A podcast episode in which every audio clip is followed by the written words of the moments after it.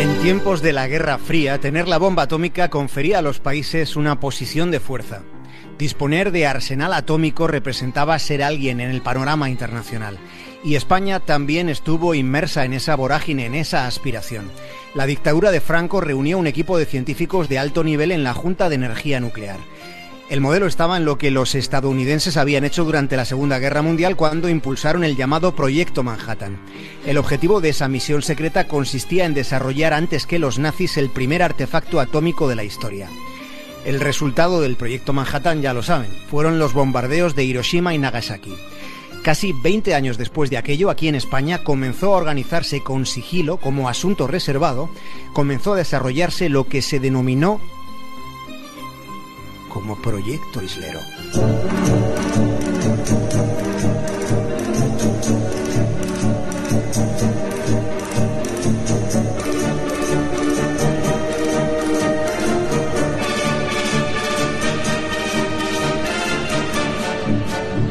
Proyecto Islero, Islero como el toro que mató a Manolete. Sí, digamos que cada país tiene sus resortes, ¿no? Los americanos eligieron Manhattan como nombre en clave, como referente icónico, mientras que los jerarcas de Franco optaron por el nombre de un morlaco. Hubo un tiempo en este país en el que Islero también fue un nombre de trascendencia confidencial.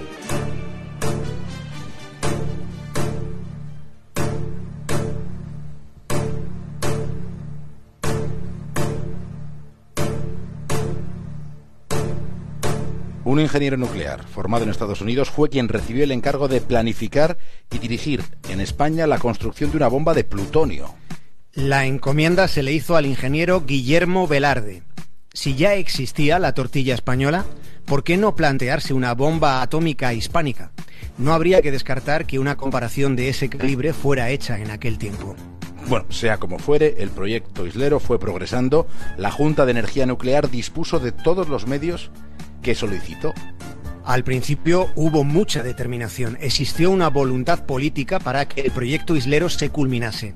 Después de algo más de dos años, de un trabajo que fue muy intenso, los ingenieros ya tenían, digamos, el recipiente, una esfera hueca que podía contener plutonio enriquecido. El planteamiento consistía en que el plutonio se obtendría de combustible extraído de la central nuclear de Vandellós 1. La bomba Cañí estaba en marcha. Sin embargo, y de repente un día, al equipo del proyecto Islero se le comunicó que Franco había dado la orden de parar.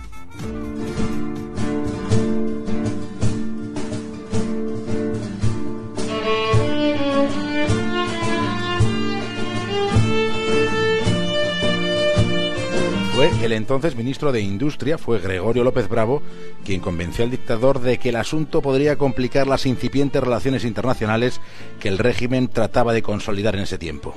Sobre ese asunto y alrededor de Franco había dos posturas. Estaban quienes temían la distancia e incluso sanciones económicas concretas de Estados Unidos. Y los había quienes consideraban que era una oportunidad para posicionarse en la segunda mitad del siglo XX. La parálisis del proyecto Islero se mantuvo durante unos años, pero cuando parecía que este reto acabaría ya definitivamente en el trastero de las prioridades, resulta que sucedió algo imprevisto. Ocurrió algo que cambió el curso de los acontecimientos.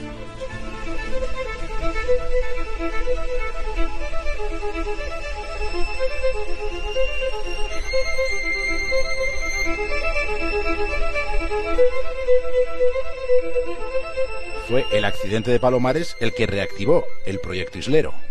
En la mañana del 17 de enero de 1966, en el cielo de una pedanía almeriense, un bombardero B-52 de los Estados Unidos se acercaba a un avión de reabastecimiento para recargar sus tanques de combustible. Aquella maniobra salió mal. Los dos aviones se incendiaron, de modo que cuatro bombas termonucleares 65 veces más devastadoras que las de Hiroshima cayeron sobre ese pequeño rincón de España. Ninguna de ellas estalló, ninguna, aunque sí contaminaron palomares con plutonio. La consigna del secretismo absoluto fue dada tanto desde el Pentágono como desde el Pardo, pero desde el Pardo se dio además otra orden que no se compartió con Washington a Palomares fue enviado el ingeniero jefe del proyecto Islero, el señor Velarde. Antes de que Fraga enseñara chicha en Palomares, el ingeniero Velarde trató de descifrar el método Ulan-Teller, el código oculto de la bomba de hidrógeno. Analizamos, ya le digo a usted, lo que traje, lo que traje otros compañeros míos también que fueron allí, trajeron otros mm, trozos de la bomba. El poliestireno, esto, el poliestireno tenía la importancia de que es, digamos, la parte fundamental en las bombas de hidrógeno. El efecto famoso Ulan-Teller, que los americanos guardan con muchísimo secreto. Y gracias al accidente Palmas pudimos enterarnos nosotros en qué consistía.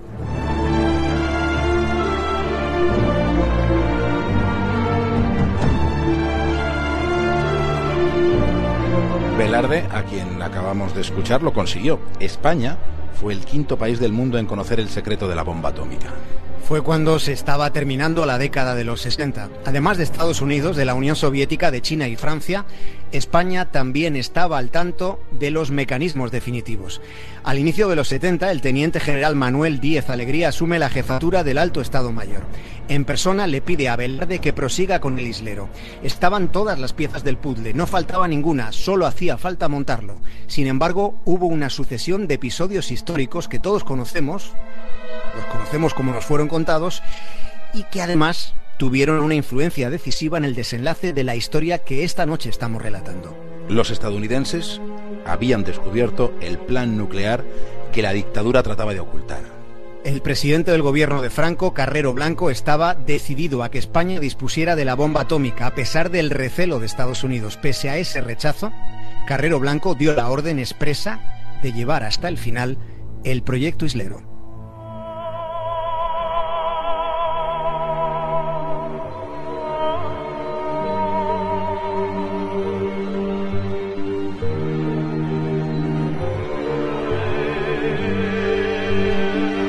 19 de diciembre del año 1973 mantienen un encuentro en Madrid Carrero Blanco y el secretario de Estado de los Estados Unidos. El secretario de Estado era Kissinger, Henry Kissinger. Aquella fue una reunión tensa y larga, larguísima. Carrero le dijo a Kissinger que España necesitaba su propia tecnología de disuasión nuclear.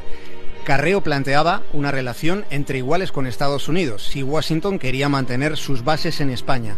Esa fue la advertencia de Carrero Blanco. La conversación llegó a ser crispada según trascendió.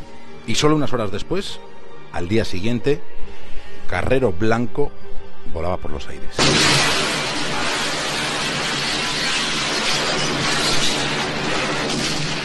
Volaba por los aires muy cerca de la Embajada de Estados Unidos en el barrio de Salamanca, en el madrileño barrio de Salamanca en Madrid. No hay evidencia histórica, o mejor dicho, no se conoce, no tiene por qué haber un vínculo, probablemente no lo haya, pero así fue como sucedió. Al día siguiente de la tensa reunión entre Kissinger y Carrero Blanco, se desencadenaba la Operación Ogro, el atentado de ETA que supuso el mayor ataque al régimen franquista, logrando un impacto que nunca hasta entonces había conseguido la organización criminal. A pesar de que después se inició una investigación para aclarar el asesinato del presidente del gobierno, el caso quedó archivado al comienzo de la transición. Nunca se esclarecieron del todo las circunstancias que permitieron un atentado de esa magnitud. Los integrantes del comando tampoco llegaron a ser juzgados tras la muerte de Franco, se beneficiaron íntegramente de la amnistía que se concedió en 1977.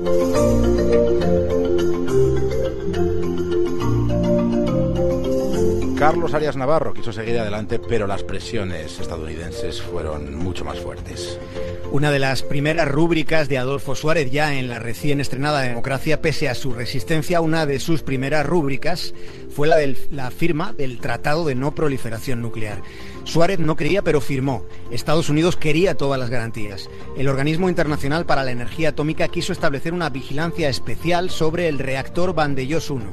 Finalmente, en abril de 1981, 40 días después del intento de golpe de Estado, el nuevo gobierno de Calvo Sotelo aceptaba las condiciones de Washington y sometía sus instalaciones, las instalaciones españolas, al control de la Agencia Internacional de la Energía Atómica. Aquello supuso la clausura oficial y extraoficial del conocido como Proyecto Islero.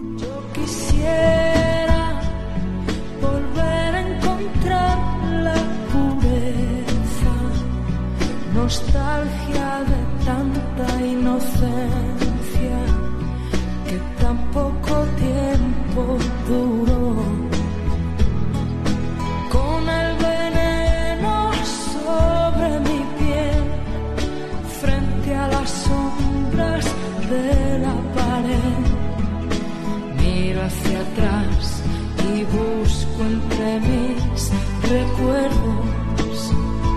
Javier Cancho, hasta mañana. Un abrazo, David.